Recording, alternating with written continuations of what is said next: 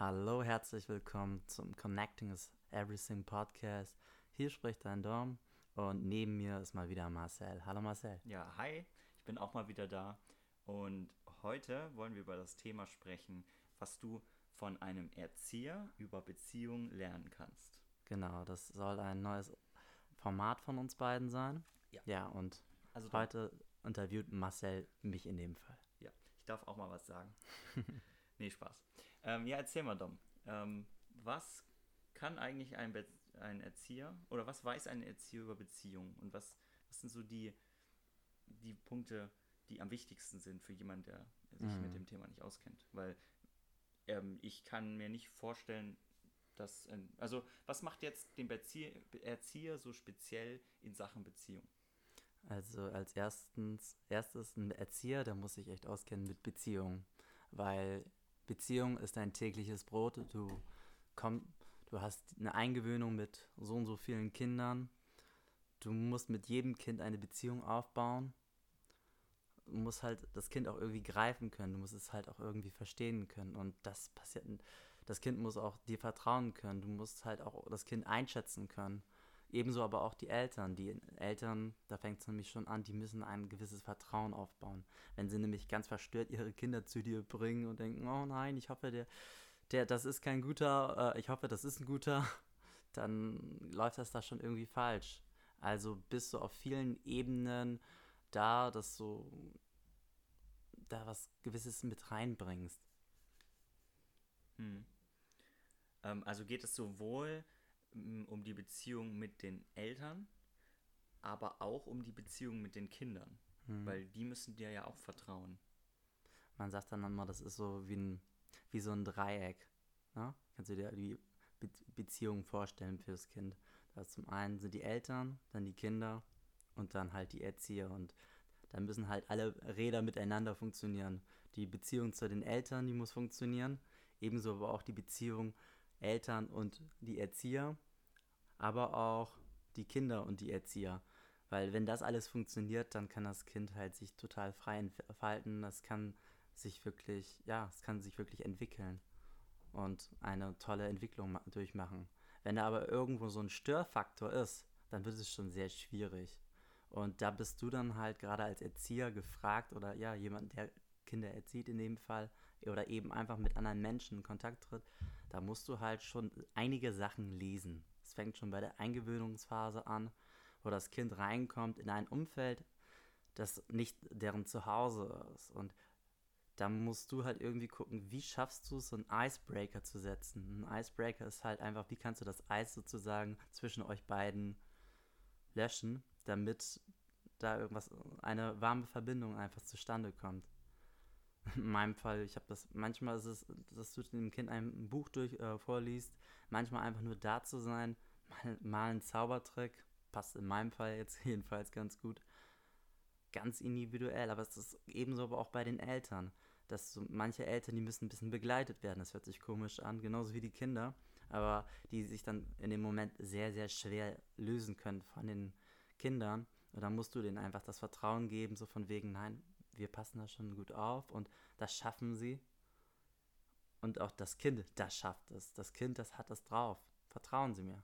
Und dieses Vertrauen, das ist harte Arbeit und das muss man sich gerade in dieser Arbeit sehr verdienen dass das zustande kommt. Aber gerade in solchen Beziehungen, wo sowas zustande kommt, dann merkst du einfach, wie dieses Kind eine starke Entwicklung macht. Hm. Ich glaube, ähm, ich war eines äh, der schlimmsten Kinder überhaupt, wenn es um die Eingewöhnung in den Kindergarten ging, weil als mich meine Eltern zum ersten Mal in den Kindergarten gebracht haben, sie haben selbst mich aufgebaut und haben gesagt, ja, das ist da ganz toll, aber ich wollte da gar nicht hin. Ich wollte eigentlich zu Hause bleiben und ich habe nie verstanden, warum ich da jetzt hin muss. Aber sie, sie haben mir das auch nicht so erklärt. Sie haben einfach, ich habe das nicht verstanden. Und dann war ich dort und dann waren meine Eltern auf einmal weg und ich war total traurig und stand dann den ganzen Tag äh, mit weinenden Augen am Fenster und habe gewartet, bis meine Eltern wiederkommen. Gott, ich, Was, was würdest du mit so einem Kind machen? ich stelle mir das gerade so dermaßen vor, hab das gerade so bildlich vor Augen und ich würde dich in dem Moment einfach wahrscheinlich voll trösten, das wäre das Erste. Und dann geht es aber halt auch, wenn du zu sehr immer auf dieses eine Thema rumreitest, ja, du vermisst deine Mama ja wirklich, ja. als erstes ist es halt erstmal diese Annahme. Das ist wie so ein Ye- Yes-Setting, was, was es auch im Verkauf gibt. Mhm. So von wegen, du vermisst deine Mama, ja? Ging dir der Abschied zu, zu schnell, ja? Mhm. Und ähm, würdest, hättest du gern, dass sie noch einen Moment länger da geblieben wäre? Ja, okay. Wenn du sie dann schon so ein bisschen abgeholt hast, ich, äh, sprechen wir einfach mal, das ist eine Sie. Äh, dann kannst du dann halt mit anderen Sachen sagen, so von wegen, komm, soll ich, soll ich deiner Mama das nächste Mal sagen, wenn sie, wenn sie dich abholt, dass, dass sie nicht so schnell Tschüss äh, sagt, dass sie sich da ein bisschen mehr Zeit für dich geben, nimmt, ja? Okay, dann schreibe ich mir das mal auf, komm mal jetzt einfach mal mit und wir lesen dann noch ein Buch. Und dann gibst du so einen Perspektivwechsel. Sprich einfach, in manchen Situationen ist es einfach angebracht, dass du das Kind einfach in eine neue Situation bringst, wo sie, für, für, ähm, wo sie sich wohlfühlt.